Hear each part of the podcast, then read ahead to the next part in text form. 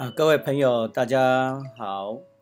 啊，今天开始要跟大家来分享《圣经·创世纪》的啊信息。啊，《创世纪》是很多人耳熟能详的经文。那《创世纪》啊是摩西五经之首，犹太人又将圣经的前五本啊称为五经，又称为妥拉。啊，这是犹太信仰的核心与根源。那特别我们要来回答宗教信仰的三大问题：人从哪里来？来到世界要做什么？有一天离开这世界要往哪里去？人从哪里来？不同的领域有不同领域的见解：医学、生物学的见解，人类学的见解，哲学的见解。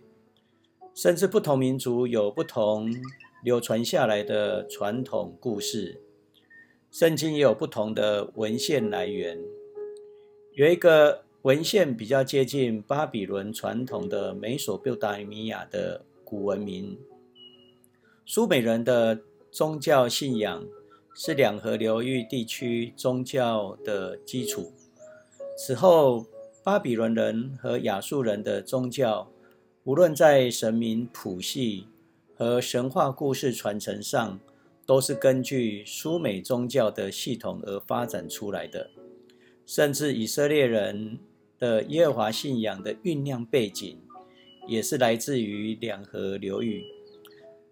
人的起源、大洪水的主题，在两河流域神话的故事中，都占有相当重要的地位。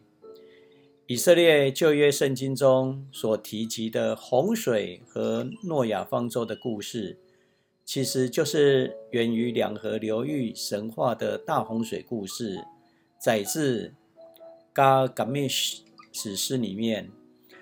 圣经学者的研究里面发现，创造故事有两种来源。第一个创造的故事是创世纪一章一到。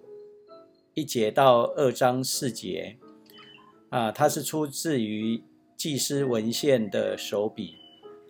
第二个创造故事在第二章第四节的后半段到二十五节，它的资料来源主要是耶和华文献，比起祭司文献的资料的年代还要早将近四百年的时间。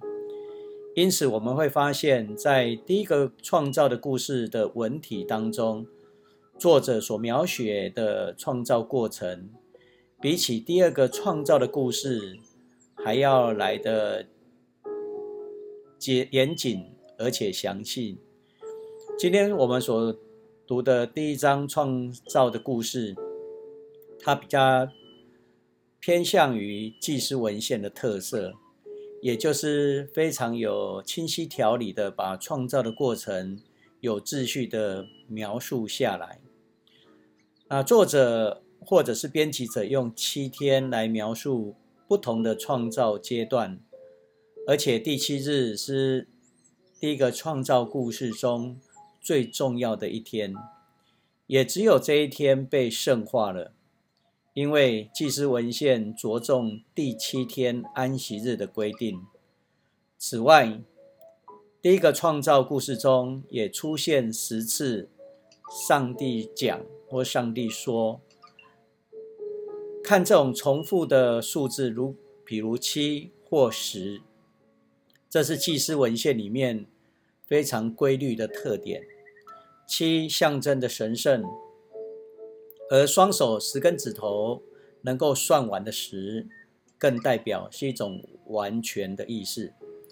不仅如此，文献中有一句话：“照它的种类”，更表达出万物的种类都是有秩序的。这样的文献被视为出埃及之后，啊，开始有祭司制度形成而有的呃文献。换句话说，是比较晚的文献。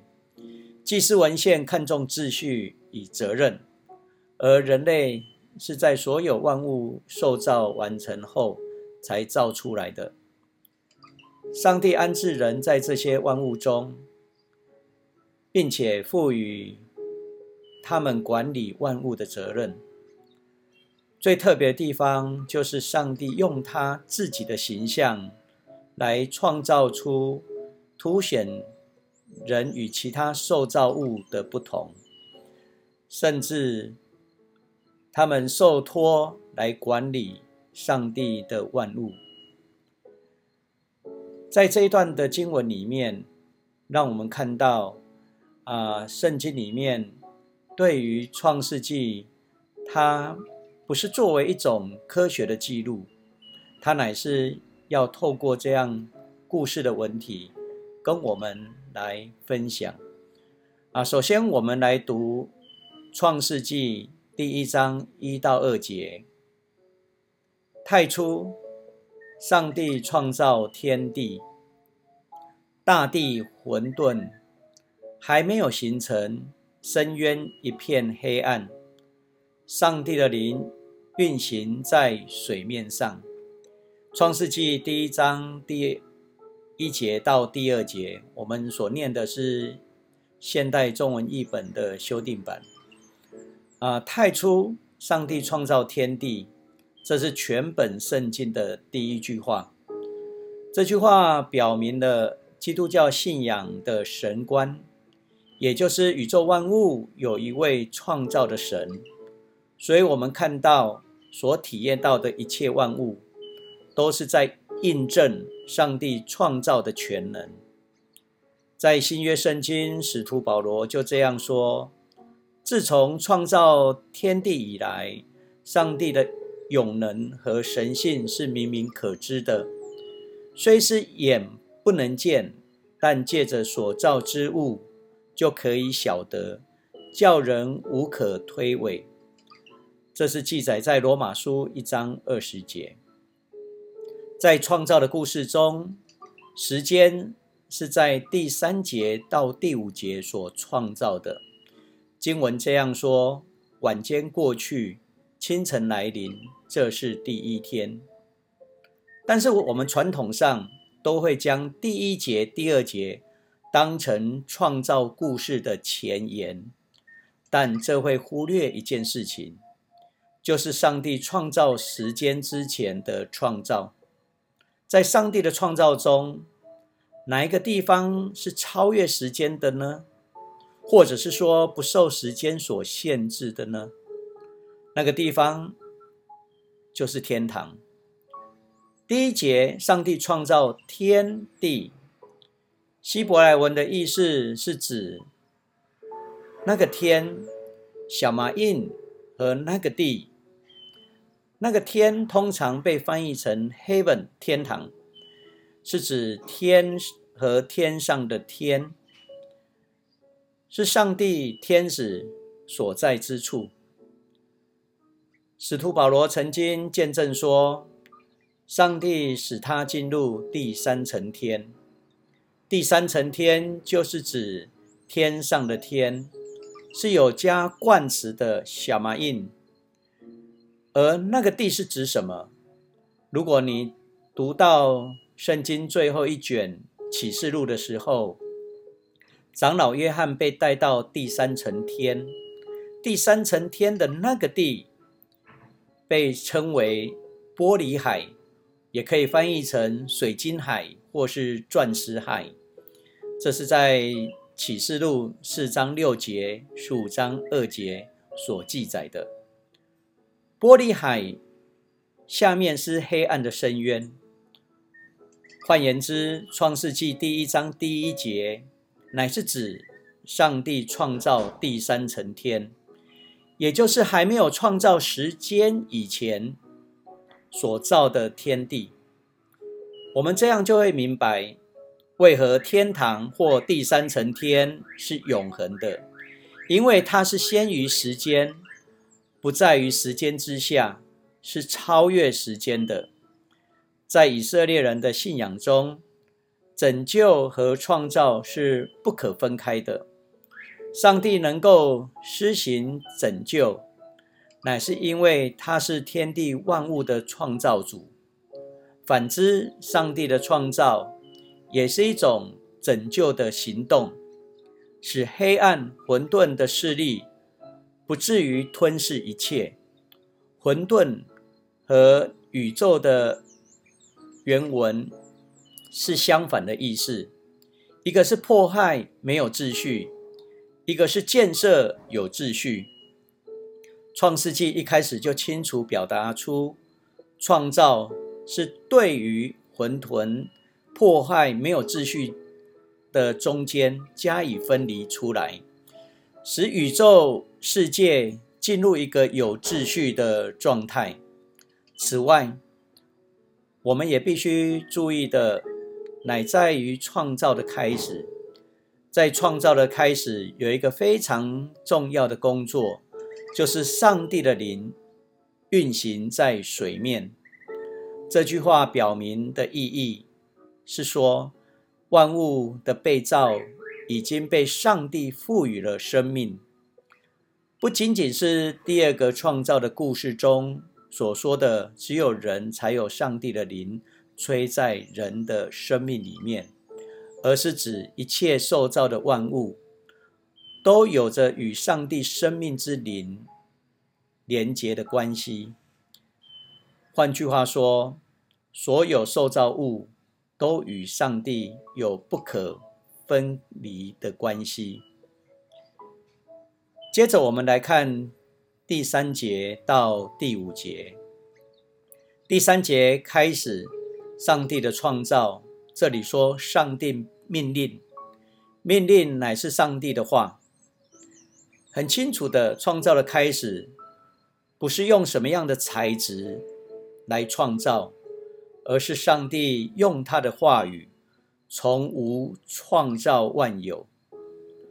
我们可以在这里看到圣经的作者在这段经文里面建立起一个很重要的信仰告白：上帝的话是带有生命的力量、创造的力量。他的话一出，马上就成。第四节，上帝看光是好的，这句话成为创造一个重要的指标。就是上帝在创造中没有不好的现象出现，因为来自上帝都是好的。作者要这样告诉我们，在上帝的话语或者是在上帝的创造中是好的。这句话也表明万物受造的形成都是依照上帝的旨意而来。第五节这样说：晚间过去，清晨来临。先从晚间开始，然后才有清晨。这是跟以色列百姓的时间的观念有关系，因为他们在数算一天的开始是从太阳下山。太阳下山的时间大约在下午的六点钟左右。这种晚间也回应了第二节。深渊一片黑暗的句子，因为黑暗是属于晚间的，先有黑暗，然后才有上帝创造的光光明。同样的，先有晚间，然后才有清晨。第三到第五节的结尾这样说：这是第一天，也就是指上帝创造时间的开始。有了时间之后，才创造。第一层天，第二层天的宇宙与万物。传道书著名的时间之诗这样说：天下万物都有定期，都有上帝特定的时间。这已经清楚表明，基督徒和非基督徒对于时间的观念有很大的不同。基督徒会认为，生命之所以有意义。是因为上帝全面的设立，无论是节期时令，或者是事事情的发生，大至人类的历史，小至个人生命或其他受造物，都有它的时间。万物都在上帝的安排之下，时间先于一切的塑造。我们今天。就分享第一章第一节到第五节。我们下次会从第六节开始与大家来分享。谢谢各位的聆听。